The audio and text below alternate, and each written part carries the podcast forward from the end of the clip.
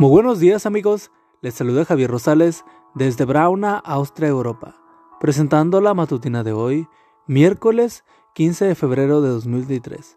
La matutina de jóvenes ya por título, ¿quiénes son tus amigos?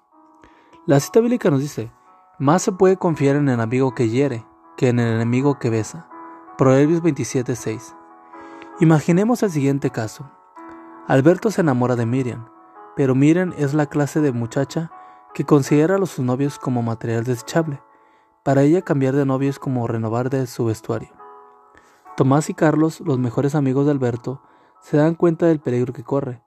¿Deberían advertir a Alberto del peligro que corre con esa devoradora de hombres, aunque le duela?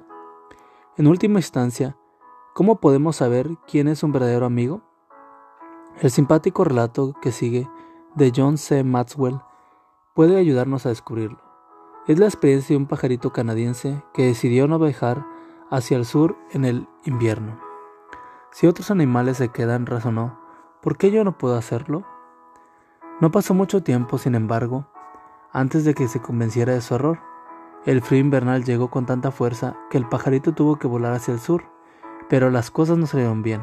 En pleno vuelo, se desató la lluvia y el frío helado comenzó a congelar las alas. En cuestión de minutos, el pajarito terminó estrellado contra un granero. No se había recuperado del golpe cuando una vaca vació su intestino sobre él. Disgustado protestó. Esto es lo que me faltaba. Me muero de frío en este lugar desconocido y ahora esto. Ya se había resignado a morir cuando, después de unos minutos, descubrió que su cuerpo se estaba calentando. El calor del excremento estaba derritiendo el hielo de sus alas. Rebosante de alegría, la vecilla comenzó a cantar. Lo que el pajarillo no imaginó fue que su canto sería escuchado por el gato de la granja. ¿No es el canto de un pajarito? se preguntó el sorprendido gato. Creía que todos se habían ido al sur. Fue a comprobar con sus sospechas y en efecto, allí había un pajarillo. Con mucha delicadeza le limpió el excremento de la vaca y se lo comió.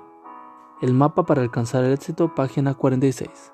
Lecciones de esta historia Maxwell señala 3. Número 1. No todo el que te ensucia es tu enemigo. Número 2. No todo el que te limpia es tu amigo.